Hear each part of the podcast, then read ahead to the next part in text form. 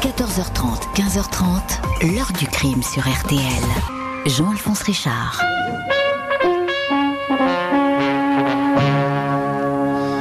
L'enquête se poursuit en Bretagne après l'assassinat de deux touristes belges dans les côtes du Nord. Les deux touristes ont été tués par des balles de 22 longs rifles tirées dans la tête. Il s'agirait d'un couple d'une vingtaine d'années, peut-être victime d'une agression d'un autostoppeur.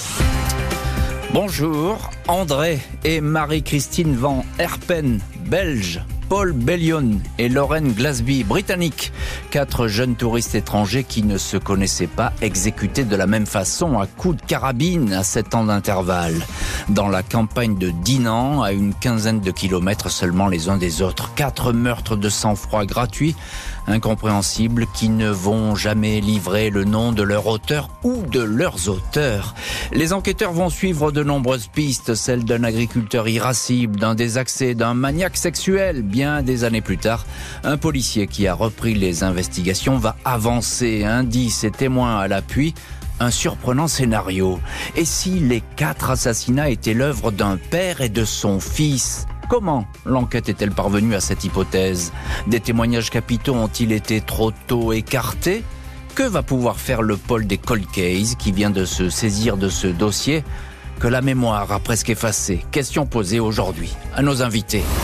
14h30, 15h30, l'heure du crime sur RTL. Jean-Alphonse Richard. Dans l'heure du crime aujourd'hui, un quadruple assassinat non élucidé dans les Côtes d'Armor. Deux couples de touristes étrangers abattus à coups de fusil à 7 ans d'intervalle. À l'été 79, ce sont deux jeunes Belges qui sont retrouvés sans vie près de Dinan. Une exécution pure et simple. Dimanche 15 juillet 1979, aux alentours de 17h, un cycliste qui se balade sur une petite route de la commune de Vildé-Guingalan aperçoit deux corps reposant face contre terre à la bordure d'un champ. L'endroit est tout près de la nationale qui relie Dinan à Saint-Brieuc. Un homme, une femme, les visages ensanglantés. Le légiste indique que les deux victimes ont été abattues d'une balle dans la nuque. La mort foudroyante a dû intervenir autour de 10h30, 11h du matin. Le couple ne porte aucune trace de coup, de torture. Il a été surpris alors qu'il tournait le dos à son meurtrier. Une exécution en règle. Les malheureux sont identifiés. Deux touristes belges, Marie-Christine et André Van Herpen, respectivement âgés de 28 et 29 ans. Quelques heures plus tard, leur voiture, une Toyota Corolla couleur moutarde, est retrouvée à 30 km de là, au bord d'une nationale. Trois douilles de 22 longs rifles sont saisies. La balistique indique qu'elles ont été tirées par un fusil à canoncier américain de marque Marlin. Selon les informations du Petit Bleu des Côtes d'Armor, du sang du groupe A positif est retrouvé. Le journal s'interroge, le meurtrier s'est-il blessé? Selon le scénario établi par les gendarmes, le tueur a fait feu dans la voiture alors qu'il était assis sur la banquette arrière. Il tenait alors en respect Marie-Christine au volant et André sur la place passager. L'épouse et le mari abattus ont été traînés au sol et jetés dans le champ. Qui pouvait en vouloir au vent Herpen Lui, cadre administratif, elle, enseignante, venue passer leurs vacances en Bretagne. Ils dormaient dans de petits hôtels, visitaient les bâtiments historiques et les églises. La veille, ils avaient dîné à Perros-Guirec et fait la fête dans un bar du coin. Ce dimanche, ils étaient sur le chemin du retour pour rentrer chez eux à Gand, en Belgique. Marie-Christine et André ont été victimes d'une mauvaise rencontre, peut-être un vol qui a mal tourné. Leurs bagages n'ont pas été retrouvés. Une dispute avec un habitant du coin, un agriculteur irascible croisé dans le secteur n'est pas exclu, mais aucun indice ne va dans ce sens. Décembre 1985, mois après le double crime, une femme se présente au commissariat d'Arlon, en Belgique. Marceline W, 40 ans, vient dénoncer l'homme qui vient de la quitter, un certain Roger H, pour une série de vols commis dans des églises bretonnes au cours de l'été. Marceline cherche clairement à se venger de son ex. Un brocanteur franco-belge qui appartient à la communauté des gens du voyage. Il est connu pour des cambriolages, des histoires de recel. La compagne délaissée va plus loin. Elle affirme que Roger a tué deux touristes belges. Elle raconte que cet été-là, Ils se sont installés dans un camping à Sully-sur-Loire. Le 14 juillet, Roger H. et un de ses amis sont partis cambrioler des églises et des chapelles. Ils avaient deux fusils à canoncier. Quand ils sont rentrés, le lendemain, elle a noté que l'ami s'était blessé à une main.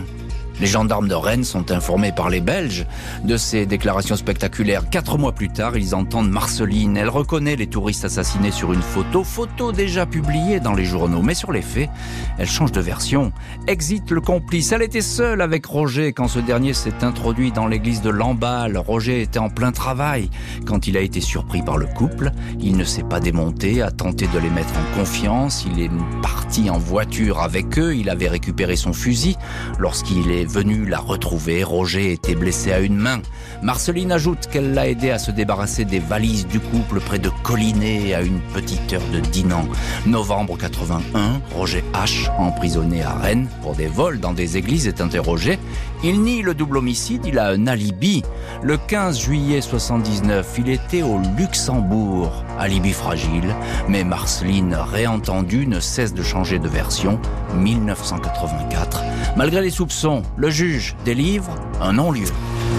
Et le dossier des touristes belges se referme donc après euh, cinq ans d'enquête. On est là deux ans seulement avant un autre double meurtre qui va fortement ressembler au premier. Cette fois, c'est un couple d'Anglais exactement du même âge que les Belges. Et ça, c'est effectivement aussi troublant qui va être abattu. On va examiner ce nouveau scénario et s'interroger, existe-t-il un trait d'union entre ces assassinats? On va voir tout ça, évidemment, euh, dans la suite euh, de l'heure du crime. On va tout de suite aller avec l'un de nos de nos invités, c'est Julien Mignot. Bonjour Julien. Bonjour. Merci infiniment d'avoir accepté l'invitation de l'heure du crime et d'être au téléphone aujourd'hui de l'heure du crime. Vous êtes journaliste, euh, documentariste, vous connaissez bien les faits divers, vous en avez traité plusieurs. Et à l'époque, Julien Mignot, vous avez suivi cette affaire et vous avez d'ailleurs fait un, excellent article dans le Figaro Magazine, très documenté. Vous avez suivi toute cette affaire, euh, celle de la mort de ces deux Belges et puis la mort des deux Anglais, pour le Figaro euh, Magazine. Alors, euh, une première question qui est, qui est simple. Il y a cette scène de crime. On est dans un champ près de Vildé-Guingalan. C'est un tout petit village. Euh, manifestement, c'est une exécution en bonne et due forme. On a presque l'impression qu'on est face à un contrat euh, de la pègre. Ben, c'est ça qui est euh, problématique dans cette histoire, c'est-à-dire que ça correspond à rien entre les personnes qui sont exécutées et l'exécution. Mmh oui, et, ça, c'est quand même assez troublant. Ben, euh, totalement. Donc c'est pour ça que quand on part sur cette histoire-là et qu'on fait le lien avec euh, l'autre histoire euh, six ou sept ans plus tard, mm. tu te dis mais encore une fois, ce jeune couple qui était là en vacances euh, qui n'avait pas de raison de se fâcher. Enfin, à un moment, hmm. on a évoqué euh, euh, donc quelqu'un qui aurait été un peu irascible parce qu'ils auraient été maladroits ou n'importe. Tu te dis, mais ça ne tient pas. oui, c'est ça ces gens-là, on les a exécutés. Hmm. Qu'est-ce qu'on sait finalement, Julien Mignot, de, de, ce, couple? Pas grand-chose. Ce sont des fonctionnaires. Ils étaient là en vacances. ils se sont disputés avec personne. Ben, c'est ça, c'est-à-dire qu'on est euh, sur euh, un petit couple euh, totalement insoupçonnable de quoi que ce soit, en vacances en France alors qu'ils viennent de Belgique. Mmh. ils ont des métiers qui sont en lien avec rien qui ne puisse poser problème. Donc, ils n'ont pas de raison. Et encore une fois, ils n'ont pas beaucoup de sous ils présentent pas. Euh, euh, encore une fois, ils auraient une super euh, voiture. Bien sûr. Ils, n'ont jamais attiré l'attention dans ce coin de Bretagne. C'est ce que vous nous dites, Julien Mignot. effectivement, ça va être une des questions que vont se poser les enquêteurs. Parce qu'après tout, pourquoi être allé tuer ce, jeune couple qui, et qui était d'ailleurs sur le chemin du, retour? Bonjour, Jacques Dallest. Bonjour, Jean-Alphonse, Jean, pardon. Voilà, c'est mon prénom. Euh, c'est bon. merci infiniment d'être aujourd'hui au, téléphone, vous aussi, de l'heure du crime. Alors évidemment, on vous connaît bien dans l'heure du crime. Vous êtes ancien juge et procureur.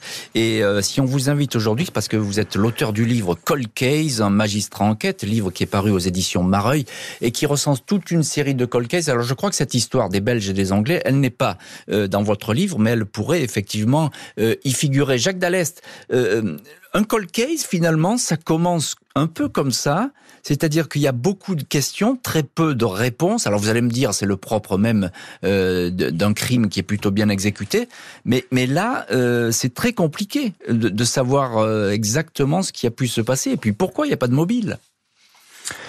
Oui, le cold case, il a mille explications possibles. Euh, là, on a une disproportion entre le profil des victimes, mhm. un jeune couple de, touristes euh, tranquilles, et, euh, et l'acte et leur exécution, effectivement, on peut retenir le terme exécution puisqu'elles ont été abattues d'une balle dans la nuque, mmh. de long rifle. Donc ça, ça interroge forcément puisque souvent c'est ce sont les profils des victimes, leurs antécédents, leur métier qui peut orienter vers une explication. Là, ce n'est pas le cas. Donc, je pense personnellement, au vu des, éléments que vous indiquez, qu'il s'agit d'une mauvaise rencontre, que ces jeunes étaient là, étaient là pour, pour une visite, une promenade, et ils ont dû croiser la route de leur meurtrier, sans doute pour une raison euh, sans grande importance. C'est ce qui rend complexe cette affaire et qui n'a pas été élucidée malheureusement. Oui, mauvais endroit, mauvais moment, hein, vous nous dites Jacques Dallès. Certainement, mais comme souvent malheureusement, ça arrive dans des affaires de ce type-là. Tout à fait.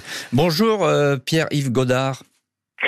Bonjour Monsieur Richard. Merci infiniment vous aussi d'être au téléphone de l'heure du crime. Vous êtes journaliste aujourd'hui pour le journal Le Pays Malouin et vous avez publié un long article euh, dans le journal Le Petit Bleu des Côtes d'Armor sur euh, ces doubles meurtres. Alors il y a ce euh, témoignage tout de même qui arrive dans le dossier très vite, celui de Marceline. Elle dit bah c'est mon ex finalement qui a fait le coup.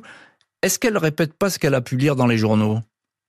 Alors, c'est ce qui pourra lui être reproché à certains moments, mais d'après les rapports des enquêteurs, des gendarmes, il y a des faits qu'elle n'aurait pas pu inventer, euh, notamment en localisant très précisément le lieu où les corps ont été retrouvés et le lieu également où a été retrouvé le véhicule des deux jeunes Belges à 30 km de là. Il y avait quelques éléments comme ça qui, d'après les, enquêteurs, ne, pouvaient pas avoir été inventés par, euh, par elle.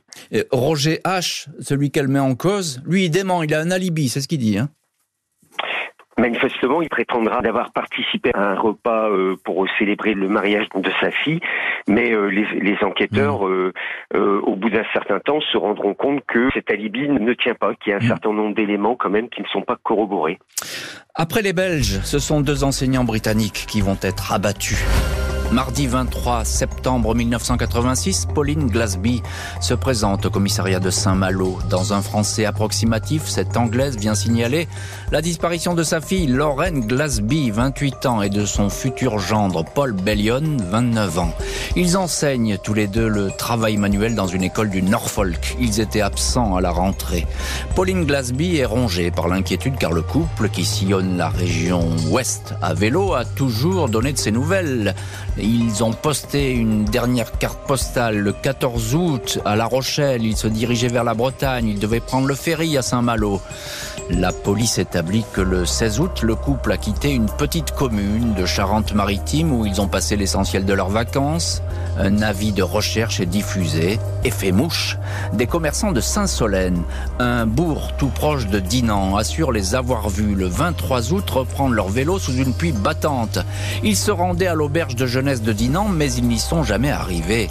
Une semaine après le signalement de la disparition, un chasseur qui arpente un champ de maïs à la sortie de Saint-Solène est alerté par les aboiements de son chien. Dissimulé par les hauts et épis de maïs, deux corps en décomposition. Il s'agit bien de Lorraine Glasby et de Paul Bellion, allongés sur le dos, côte à côte, bouche bâillonnée avec du ruban adhésif, attachés l'un à l'autre, mains liées dans le dos. Abattus d'une décharge de fusil dans la nuque, la jeune femme a également reçu une balle dans la cuisse, comme si elle avait voulu s'enfuir. Les policiers de Saint-Malo s'interrogent sur le mobile de ce double homicide. Trois travelers chèques ont disparu, mais ils n'ont jamais été utilisés. Les corps trop décomposés ne permettent pas de dire s'il y a eu agression sexuelle. Le rapprochement est fait avec les touristes belges, sept ans plus tôt. Quatre victimes au profil ressemblant, quasiment le même scénario. La deuxième scène de crime n'est qu'à une dizaine de kilomètres de la première. Des battues sont organisées pour trouver le moindre indice. En vain, Trois mois plus tard, un combi Volkswagen orange volé en Allemagne est retrouvé à 4 km de la scène de crime. Du sang de Paul Bellion, des cheveux de Lorraine Glasby sont à l'intérieur. Les Anglais étaient à bord, mais les vérifications ne donnent rien. 6 septembre 2001, 15 ans après les morts des deux Anglais. Et alors que le dossier est sur le point d'être prescrit, un détenu de la prison de Toul indique qu'il a des révélations à faire dans un dossier contre une remise de peine. Le policier, le prisonnier, explique avoir partagé la cellule d'un homme condamné pour des cambriolages. Ce dernier se plaignait de la peine infligée. Il lui aurait dit un jour Je méritais moins, et en plus, ces cons ne m'ont jamais coincé pour un double meurtre dans l'Ouest qui valait plusieurs fois la perpétuité. À Rennes, L'inspecteur de police, Pascal Huche, s'intéresse de très près à cette confession. L'affaire évoquée est celle du couple de Britanniques. Le co-détenu a donné une foule de détails qui ne s'inventent pas. L'inspecteur Huche sait que le suspect soupçonné dans le crime des Belges le fameux brocanteur à l'époque, Roger H., ne peut pas être impliqué dans celui des Anglais. Il était en prison à ce moment-là. Mais la coïncidence va être tout bonnement énorme car le détenu qui se vante d'avoir tué les Anglais s'appelle Michel H. Et c'est tout simplement le propre fils de Roger H.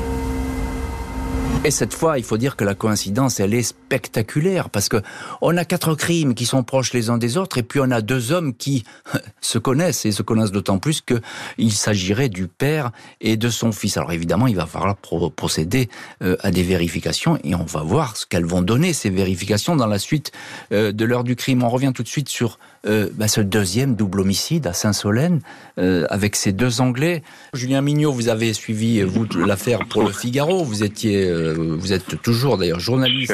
Place, oui. Et voilà, et documentariste. Et vous êtes allé sur place. Alors, qu'est-ce qu'il y a de, frappant euh, dans ce crime? Il est presque identique au premier, mais il est tout aussi glacial. Ben, c'est ça, c'est-à-dire qu'on a l'impression que c'est une photocopie du premier, sauf que euh, la personne qu'on soupçonne dans le premier ne peut pas être l'auteur du deuxième, vu qu'à ce moment-là, elle est en prison. Mhm. Donc psychologiquement, on se dit mais euh, voilà, c'est c'est plus possible, c'est pas lui, c'est machin euh, et tout. Sauf que l'hypothèse euh, d'un enquêteur de, de, police chevronné, mm. ça va être de dire mais c'est peut-être quelqu'un d'autre de sa famille. c'est l'inspecteur Pascal Huche, hein, c'est ça? C'est ça, c'est ça, et ça va être le est-ce que le fils n'a pas commis le deuxième crime pour innocenter son père sur le premier? Alors ça, ça devient un peu, un peu acrobatique, on va le dire comme ça. Mais, euh, ça. mais, mais effectivement. C'est euh, une hypothèse. Euh, encore une fois, quand on fonctionne en termes d'enquête criminelle, on fonctionne par hypothèse. Mm-hmm. Après, ça se vérifie, ça ne se vérifie pas. mais en tout cas, on fonctionne par hypothèse en se disant, dans ce cas-là, peut-être qu'il y a une solution. Bien sûr. Jacques Dallès, vous connaissez bien ces histoires un peu mystérieuses, ces cold cases. Euh, vous êtes ancien juge et, procureur. Est-ce que, est que la coïncidence existe en matière criminelle? Oui, c'est arrivé. C'est bien la raison pour laquelle il faut ne jamais écarter euh, aucune hypothèse, aucune piste, se méfier de ses propres certitudes euh, c'est ce qui amène souvent à des erreurs d'analyse et finalement à des impasses. Je crois qu'il faut justement tout vérifier, revérifier, d'ailleurs c'est ce que le pôle de Nanterre s'emploie à faire en général, mhm. pour ne pas s'arrêter sur une conviction. Et le, des, des situations très exceptionnelles peuvent se produire. Et il faut donc les examiner attentivement. Euh, Pierre-Yves Godard, vous, vous êtes euh, journaliste pour le Pays Malouin, mais à l'époque, vous, vous, avez, vous travaillez pour le, Petit Bleu des Côtes d'Armor, et puis vous allez écrire un grand article là-dessus sur ce, ces doubles crimes et cette étrange coïncidence, euh, ces, ces, crimes si rapprochés. concernant les Anglais, les derniers témoins, ce sont ces commerçants du village de Saint-Solène, c'est bien ça? Il y a une personne qui avait été interrogée. Ce monsieur euh, disait qu'il avait conversé un petit peu avec eux et que euh, le soir même où ils ont euh, manifestement été assassiné, il euh, lui avait dit qu'il se rendait dans une auberge de jeunesse située à Dinan, autrement dit à, quelques kilomètres de là. Et ils ne sont jamais parvenus à cette auberge de jeunesse qui était leur dernier point d'hébergement hmm. avant de prendre le ferry à Saint-Malo le lendemain pour entrer chez eux. alors Pierre-Yves Godard, euh, encore une petite question. Il y a une histoire de camping-car. On va retrouver un camping-car avec effectivement euh, du sang et puis des cheveux des, des, victimes à l'intérieur, un, combi Volkswagen de couleur orange. Ben vous, vous avez rencontré pour votre enquête des témoins qui l'ont vu ce camping-car et ils ont vu qui était au volant? J'avais eu l'occasion de le rencontrer il y a sept ans de cela. J'étais allé le revoir. Lui avait été interrogé à deux reprises hein, par des enquêteurs et avait expliqué qu'il avait remarqué que le véhicule était euh, affublé de plaques minéralogiques qui semblaient maquillées, qui étaient grossières, euh, mal faites, repeintes euh, comme ça à la main. Lui, il se souvenait donc d'avoir vu un couple dont l'homme lui semblait dissimuler quelque peu son visage. Donc lorsqu'il avait été interrogé, il n'avait pas reconnu qui que ce soit sur les photos que les enquêteurs lui avaient présentées à deux reprises. Il n'avait pu identifier personne de, de toute façon, quoi. Hmm. Et, et, ce véhicule, il a été détruit. Il y avait de l'ADN à l'intérieur, mais euh, fatalement, on n'a pas trouvé grand-chose. Il a été détruit, des prélèvements ADN aussi avaient été réalisés hein, à une époque où la police scientifique n'était pas aussi élaborée qu'aujourd'hui. Euh, ces prélèvements ADN, ADN donc ont été perdus euh, au manifestement au tribunal de Dinan. Il s'agissait notamment de cheveux Cependant, il y avait des photographies et des agrandissements qui avaient été faits et qui faisaient penser quand même qu'il y avait des, similitudes avec les cheveux des deux jeunes victimes euh, hmm. britanniques, quoi. Mais euh, c'est des éléments qui, euh, de toute façon, ne permettent pas d'avoir des certitudes d'après ce qui, hmm. ce qui nous avait été rapporté. La piste Michel H paraît des plus solides. Elle va être examinée sous toutes ses coutures. 2001, 15 ans après les morts violentes des Britanniques Lauren Glasby et Paul Bellion, le policier Pascal Huche interroge Michel H, écroué pour des cambriolages dans l'est de la France. Michel H, alors âgé de 39 ans, a déjà à son actif une longue liste de délits, des vols avec effraction notamment. Il a vécu quelques années dans la région de Guingamp. Il connaît la Bretagne. Face à l'inspecteur Huche, Michel H apparaît bourré de somnifères. Il dément les déclarations de son codétenu. Ce dernier aurait raconté n'importe quoi. Lui, il n'a rien à voir avec cette histoire de touriste anglais.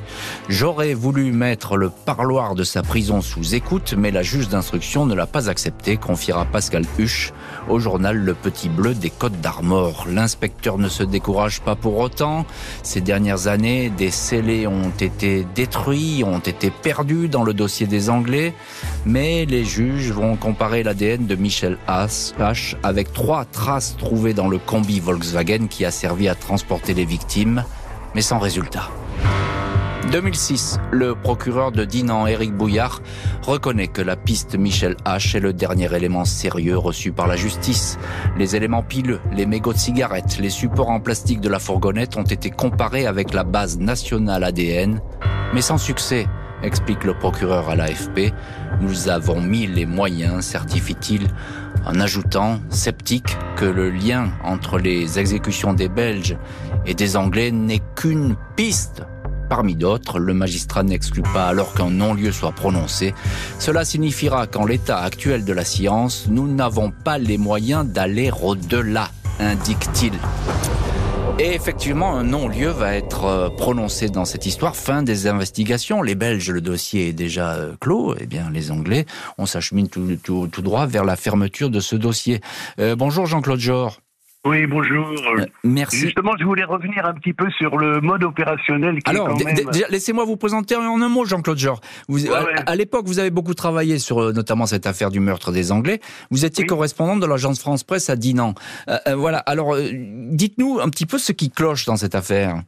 Bah, disons que euh, il y a d'abord le mode opérationnel. Bon, il est quasiment euh, identique ou presque parce que quand on prend l'histoire des Belges et puis celle de de de de, de, comment des, Anglais, euh, c'est frappant quoi. Hein.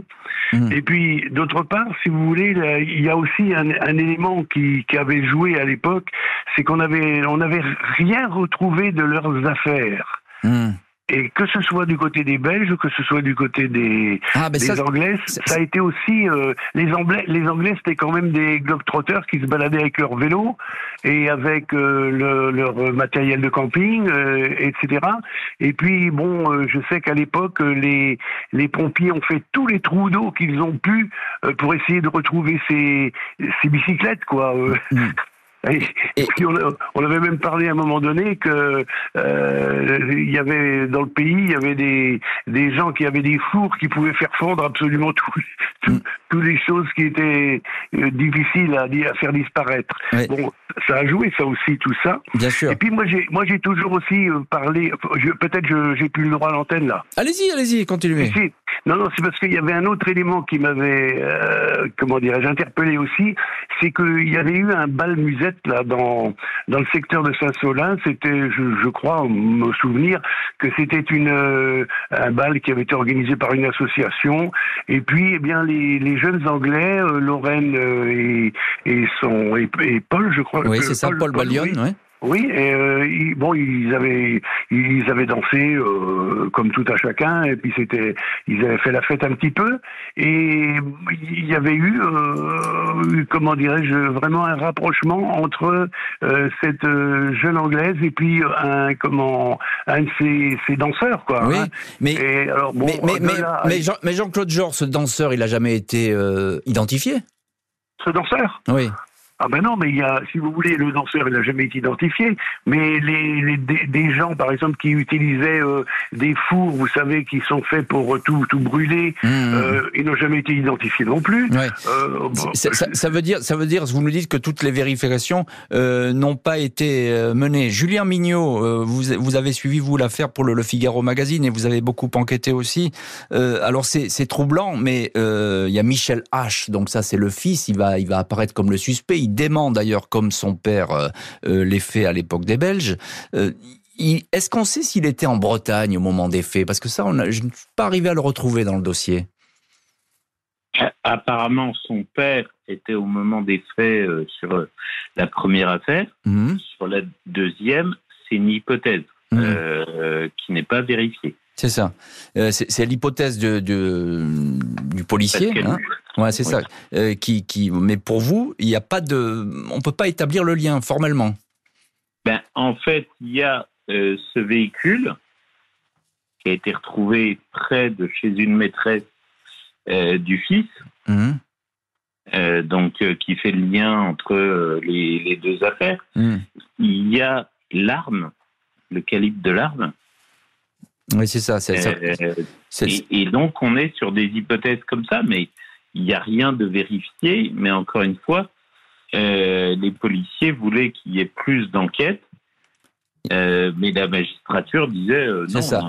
les, voilà, les, juges ont freiné au, point effectivement de prononcer deux non-lieux. Enquête qui n'avance pas, c'est ce que dit la justice, et donc effectivement, les, ben, ces dossiers ils vont être tout simplement clos.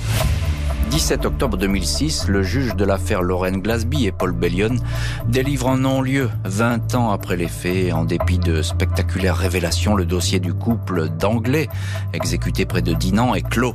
La justice estime qu'aucun lien ne peut être établi avec les morts sept ans plus tôt des Belges André et Marie-Christine Van Herpen.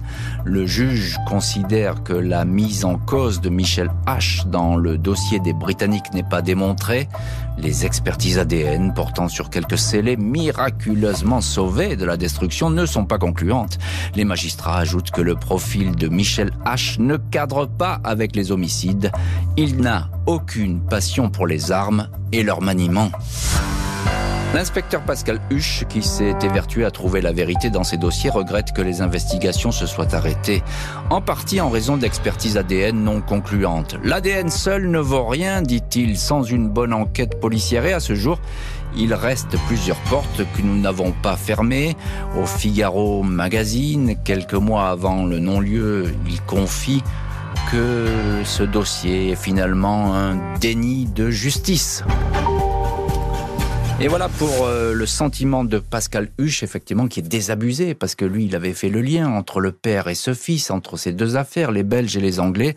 Mais euh, bah, c'est compliqué, parce qu'on n'arrive pas à, à, donner un trait d'union entre ces affaires. Euh, Jean-Claude Jor, un, petit mot là-dessus. ce non-lieu qui arrive dans l'histoire des Anglais, l'histoire que vous connaissez bien, vous avez beaucoup enquêté là-dessus. Vous étiez à l'époque correspondant de l'agence France Presse à Dinan. Est-ce que c'est une surprise Des journalistes à West France. Hein. Oui, mais est-ce que c'est une surprise ce, non-lieu? Euh, euh, pour moi, j'ai je, estimé comme ça, bon, ça n'engage que moi, maintenant je suis en retraite, euh, ça fait 37 ans et demi tout ça, mmh. euh, mais je, je m'étais dit, quand même, ça me paraît clos un peu, trop, un peu très vite, un peu trop vite, quoi. Bien sûr, oui. Et, et c'est comme ça que je le, le, le ressens, quoi, hein, si vous voulez, parce que il y avait tellement, tellement de, de, de choses qui euh, attendaient quelques, quelques autres réponses. Enfin, je, je c'est un peu, un peu comme ça que je... Selon vous, Jean-Claude Jor, on n'a pas fait toutes les vérifications et, et on n'a pas poussé vraiment trop assez loin l'enquête, c'est ça? Si vous voulez, enfin bon, je, dis bien, ça n'engage que bien moi. Bien sûr, hein, bien sûr. Mais euh, je, au départ, euh, j'ai pas je, je, me suis dit, euh, on n'y va pas, on n'y va pas assez fort là-dedans, quoi. Hum, hum, hum. Pierre... Oui. Là, je vous dis, c'est un, un, peu tout cru, mais euh, parce que je sentais que c'était un peu mou. ouais, c'est ça. Euh, Pierre-Yves Godard, alors il y a effectivement y ces non-lieux qui arrivent. Hein. Jean-Claude Jor, lui, nous dit, bah, on aurait on a fermé ça un petit, le dossier un peu trop rapidement, mais c'est vrai que c'est difficile d'établir un mobile, euh, et ça, ça, ça a pesé dans cette affaire. Oui, c'est un des aspects terribles de ces affaires-là. Ce sont simplement des personnes qui peut-être ne se trouvaient pas au bon endroit au bon moment, comme on dit souvent, et mmh. qui étaient jeunes, qui avaient euh, toute la vie devant eux et qui se promenaient euh, en Bretagne, et puis euh, qui ont sans doute fait une mauvaise rencontre. En tout cas, c'est un petit peu ce qui ressort des enquêtes réalisées par les policiers et les gendarmes sur, ce, sur ces deux tristes affaires. Mmh, oui, et on comprend bien effectivement la, la complexité pour la justice de, de continuer à enquêter alors qu'il n'y a pas d'éléments. Jacques Dallest, vous, vous êtes ancien juge et procureur, auteur du livre Cold Case, un magistrat enquête. Et c'est vrai que lorsque la justice n'est plus alimentée, bah c'est compliqué finalement de, de continuer à, à travailler. Oui, mais ce n'est pas une raison. Alors, vous avez noté qu'à l'époque, on clôturait assez vite les dossiers. Je vois oui, que vrai. la première affaire a été clôturée cinq ans plus tard, en 84. Mmh. La seconde, 20 ans plus tard. Là, c'est un délai plus raisonnable. Aujourd'hui, on a tout lieu de penser que ces dossiers resteraient largement ouverts. Mmh. Et à l'époque, on ne connaissait pas, c'est tout le problème, l'ADN, mmh. qui a été une véritable révolution. Vous savez que l'ADN, même 30 ans, 40 ans après les faits, s'il a été bien conservé, il peut parler.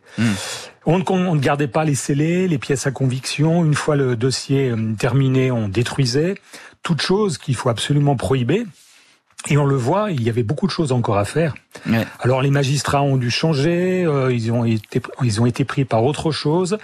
Il y a une forme de désinvolture d'une époque. Moi, je n'incrimine personne. Hein, C'était l'époque qui voulait mais, cela, mais... qui faisait qu'on pouvait laisser filer les affaires, au grand regret d'ailleurs quelquefois des enquêteurs et évidemment des familles. 2022, le dossier Glasby Bellion rejoint le pôle des cold case. Est-ce un ultime espoir?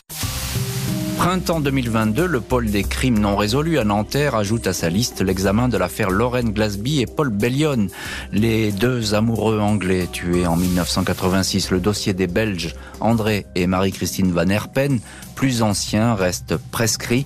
Il ne sera pas rouvert dans l'immédiat, sauf fait nouveau. À Saint-Solène, près de Dinan, là où les corps des Britanniques avaient été retrouvés, la population a longtemps gardé en mémoire le double crime. On a du mal à vivre avec cette histoire qui ne finit pas. Et pour la famille, vous imaginez Confié après le non-lieu, un agriculteur au journal La Croix. On a une évolution des connaissances de la science qui nous permet euh, de regarder euh, différemment les crimes qui sont dans nos archives et de pouvoir soulager euh, la conscience collective des policiers et des gendarmes qui ont travaillé longtemps sur ces affaires criminelles. Et cette voix, c'est celle de Pascal Huche. C'est le policier qui, lui, a fait le lien entre les affaires des Belges et des Anglais et qui estime que, bah, il y a, y a peut-être deux suspects intéressants, un père et son fils. Et hélas, depuis ce temps, beaucoup d'années se sont écoulées, des témoins ont disparu. Jacques Dallest, là, on est au cœur de la problématique de la reprise d'un dossier. Vous êtes ancien juge et procureur. Des années après, qu'est-ce que peut faire aujourd'hui le pôle des cold cases avec cette affaire Lorraine Glasby et Paul Bellion? Le pôle euh, va tout reprendre comme il le fait avec tous les dossiers dont il est saisi, c'est-à-dire c'est un travail évidemment extrêmement précis, complexe, long. Il s'agit de revenir sur le dossier, sur les faits, mmh. quels étaient-ils, sur les témoins de l'époque, peut-on les entendre ou les réentendre, sur les pièces à conviction, sur les expertises qui ont été faites, et surtout en y associant les proches. Mmh. Les familles et leurs avocats pour qu'ils puissent être associés à l'enquête. Donc vous voyez, c'est un travail collectif de longue haleine qui euh, peut donner des résultats euh, car euh, il faut toujours être ambitieux, être pugnace dans ces affaires anciennes. Hum. Alors Julien Mignot, vous aviez suivi l'affaire à l'époque pour le Figaro magazine et ben, Pascal Huche, le, policier est toujours vivant aujourd'hui et d'ailleurs il, participe à cette affaire au pôle des c'est pour ça que sa, parole ben, aujourd'hui elle est elle est un peu plus rare mais lui va pouvoir donner des éléments au, au juge du, du pôle Colcase ah ben lui, par rapport au pôle, il euh, n'y a, y a pas de souci. C'est par rapport à nous, journalistes, et, euh, et à vous, mhm. euh, où c'est plus compliqué. Mais sinon, bien sûr qu'il fournit tous les éléments au pôle de Nanterre. ce que je veux dire par là, c'est qu'il est un peu la mémoire du dossier aujourd'hui, hein, Pascal Huche. Ah ben, il n'a jamais cru, enfin, il a toujours pensé qu'il y avait un lien entre les deux affaires. Hmm. C'est une hypothèse. Elle hmm. doit être vérifiée, elle doit être confirmée ou n'importe. Il y a des éléments, hmm. le calibre, euh, le, euh, le véhicule qui a servi euh, et tout, où il a été retrouvé avec la plaque d'immatriculation et tout tout ça mérite. Bien sûr, d'être vérifié et, d'être d'être pesé. Pierre-Yves Godard, journaliste pour le journal Le Pays Malouin aujourd'hui. Euh, vous connaissez bien cette affaire. Pas possible que ce soit une coïncidence, cette histoire. Oui, c'est vrai que lorsque les enquêteurs euh, voient ce nom apparaître, alors que sept ans auparavant, le père de ce même personnage a, lui-même été soupçonné pour un double meurtre commis à 15 km de là, c'est effectivement très troublant. Il y a hmm. un, un certain nombre d'autres similitudes qui vont apparaître comme ça. Mais c'est toujours difficile d'avoir des certitudes dans ce domaine. Ce qu'auraient voulu les enquêteurs, c'est que toutes les portes soient fermées, euh, comme mm. on dit, pour que bah, cette hypothèse soit balayée ou confirmée en réalité. Mm, mm. Et c'est peut-être ça qui manque dans cette affaire, et d'où l'intérêt qu'elle puisse euh, être rouverte aujourd'hui. Oui, tout à fait. Effectivement, c'est on attend euh, autre chose. On attend des éléments qui pourraient réapparaître. Jean-Claude Georges, je suppose, à l'époque, vous étiez donc à Ouest France et puis correspondant de l'AFP à Dinan.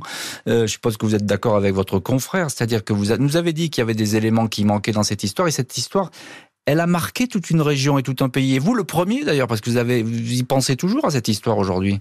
Ah bah, bien sûr, hein, ça c'est quelque chose qui vous reste dans la tête. Moi, euh, j'avoue que au début, euh, je n'osais plus approcher les champs de maïs. Mmh. mais après, mais si vous voulez, après 36 ans après, si vous voulez, ça me reste quand même euh, dans la tête le, fait que bah, le, fait qu'on je le dis encore une fois, j'ai eu l'impression, ce sont deux quand même des affaires qui sont euh, qui sont dans le même secteur ou à peu près, euh, et j'ai l'impression que ça a été mal pris quoi, de ça a mal démarré. C'est ça. Et une, et une, affaire qui démarre mal, vous avez raison de dire ça, Jean-Claude Jean, parce qu'une affaire qui démarre mal, ben, elle finit en général pas très bien. Eh ben voilà, c'est un peu, c'est vraiment mon sentiment. Mm, mm. Euh, Jacques Dallest, je, termine avec vous. Euh, quelques mots. Euh, est-ce qu'on peut trouver encore aujourd'hui? Chaque fois, on pose la même question, mais c'est vrai, c'est un espoir. Mais est-ce que c'est pas un espoir qui est donné aux familles? Et finalement, c'est très compliqué des années après oui, bien sûr. Euh, c'est tout l'objet d'ailleurs de ce pôle et de, de, de ce travail, d'ailleurs qui n'est pas réservé au pôle, puisque tout magistrat saisi d'affaires anciennes peut continuer à travailler, mmh. au regard notamment de la science d'aujourd'hui. Je crois qu'on doit ça évidemment aux proches, sur un plan sociétal, ça me paraît nécessaire aussi de résoudre des affaires, bah même si finalement hmm. l'auteur n'est peut-être plus de ce monde. Voilà, je crois que tout ça c'est une bonne dynamique et euh, je crois que ça peut aussi insuffler un, espèce, un espoir et aussi une volonté de travailler peut-être au sein même de la magistrature. Je crois que c'est nécessaire de leur rappeler tout l'intérêt d'avancer sur ces dossiers, même très anciens. Merci infiniment Jacques Dallest, Jean-Claude Jor, Pierre Mignot et Pierre-Yves Godard d'avoir été euh, aujourd'hui les invités de l'heure du crime. Merci à l'équipe de l'émission. Rédaction en chef Justine Vignot, préparation Marie Bossard, réalisation Jonathan Griveau. L'heure du crime, présenté par Jean-Alphonse Richard sur RTL.